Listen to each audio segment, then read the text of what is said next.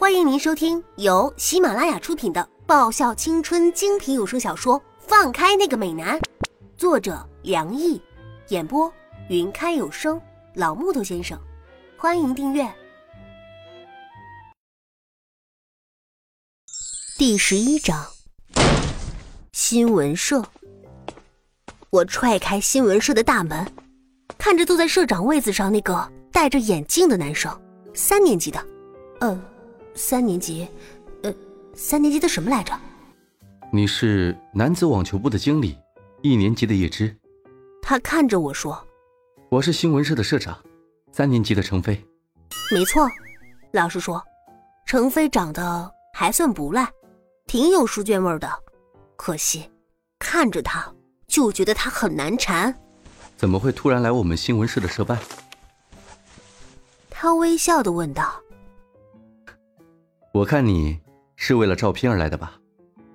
灵芝顾问啊，难不成我特意跑到这儿来看帅哥啊？要知道，我们网球部的人可是更加养眼的。说吧，我要怎么样才能拿回韩芷的照片和底片？懒得说什么客套话的假话，直接就切入正题。你认为呢？我们新闻社。怎么可能轻易的放弃那么大的新闻？叶子学妹，要知道，我们可是连新闻稿都已经准备好了。程飞微笑的看着我。韩芷就是知道他根本不可能拿回去，所以才没有来找我的。一点商量的余地都没有。我推了推鼻梁上的眼镜。盯着这个在刘牧学长嘴里据说是很难缠的家伙，最厉害的，就是连刘牧学长都没有找到他什么把柄，要不然，我还有点资本在这跟他谈条件。看在你那么勇敢的份上，也不算是没有商量。打开抽屉，拿出一个信封。你要的东西都在这儿，就看你有没有本事拿喽。把你的条件说出来，既然事情我也有责任，那么就让我来终结好了。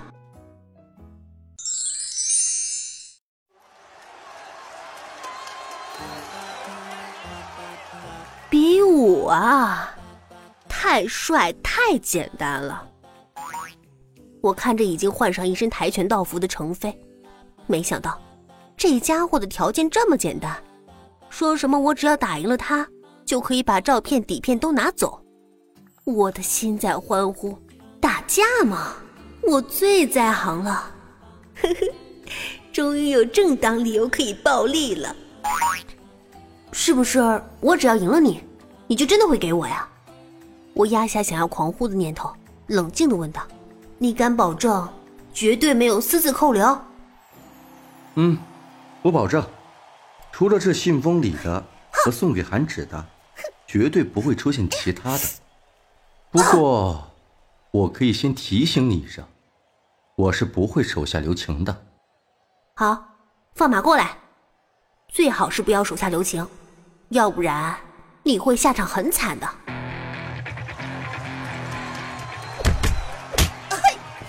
我看着向我攻击而来的程飞，真是不错的攻击，看得出来他功夫挺不错的，应该。也是有练过的，难怪他是那么自信，开出这样的条件来。原来还真的有那么一手，想让我知难而退。那么，我就陪他好好玩玩吧。我闪开身侧他那凌厉的一拳，左手扣住他的右手，右手挡开随之而来的左臂。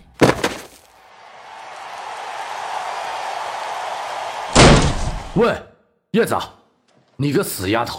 你找死啊！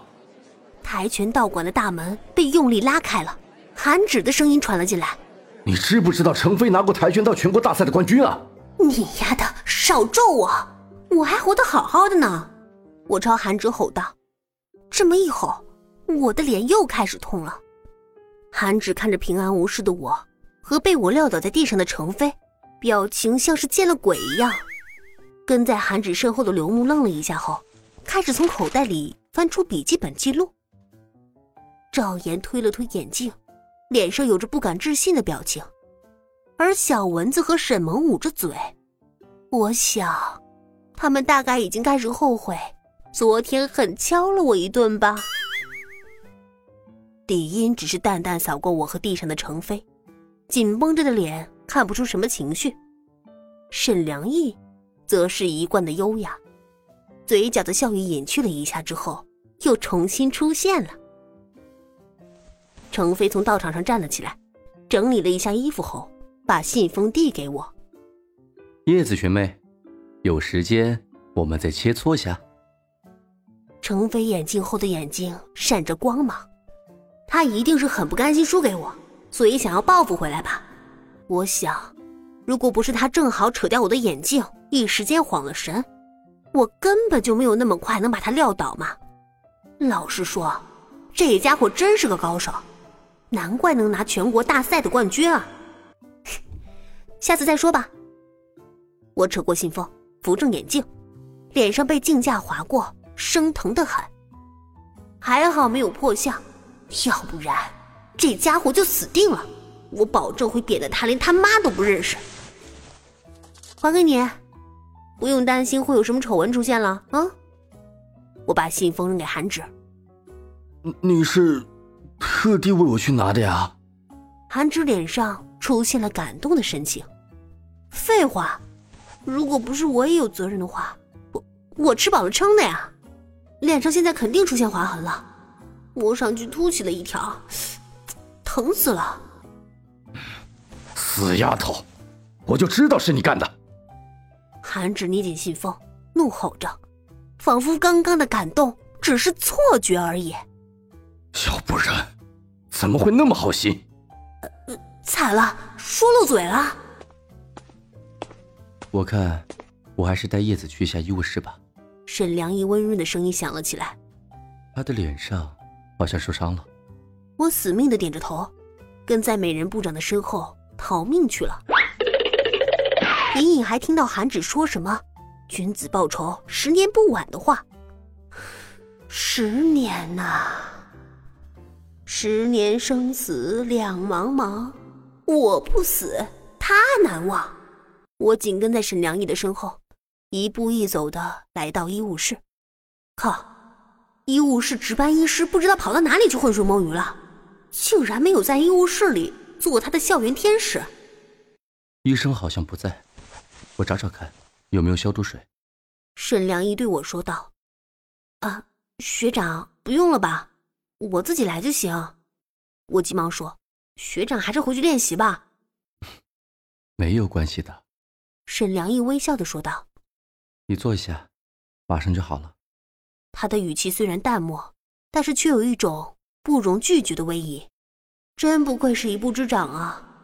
外表看上去虽然不是君临天下，但是骨子里那股强势还是让人忽略不了的。本集已播讲完毕，记得顺便订阅、评论、点赞、五星好评哦！